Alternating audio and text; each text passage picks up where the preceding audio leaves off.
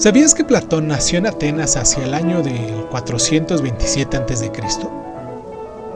Contempla a los seres humanos como si estuvieran en una morada similar a una caverna subterránea, con su entrada, alargada, abierta a la luz de toda amplitud de esa cueva.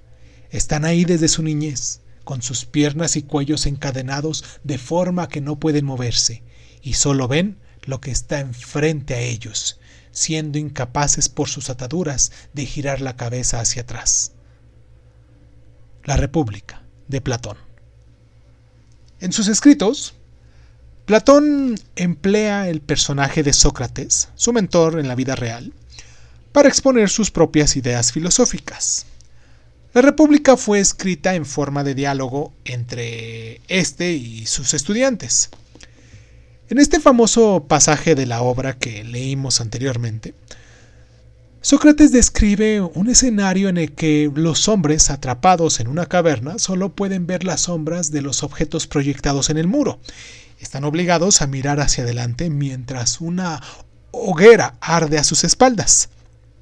Se levantan objetos frente al fuego y proyectan imágenes que ellos identifican. Por ejemplo, los hombres de la caverna pueden creer que están viendo un libro, pero lo que contemplan en realidad es la sombra del libro que hay detrás de ellos.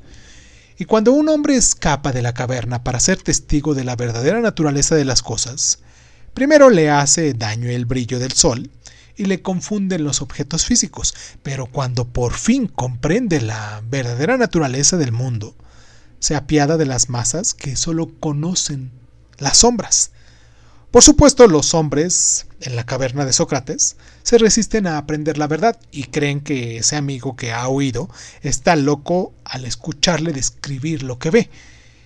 En esta alegoría, mm, los hombres atrapados en la caverna representan a las masas ignorantes. Solo ven la representación de los objetos, las vistas y los sonidos que pueden discernir nuestros sentidos físicos.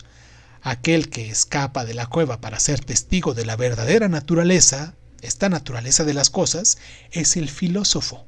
Empleando su intelecto, es capaz de discernir formas, lo que son verdades abstractas e inmutables que constituyen la base real del universo.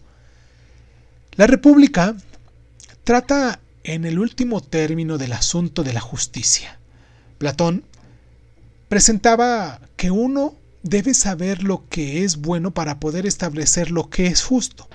Así los filósofos, que comprendían la forma del bien, debían gobernar como reyes, mientras que el resto de la sociedad debería organizarse para satisfacer las demandas de sus mandatarios. ¿Sabías que Platón se refería a sus reyes filosóficos con el término de guardianes?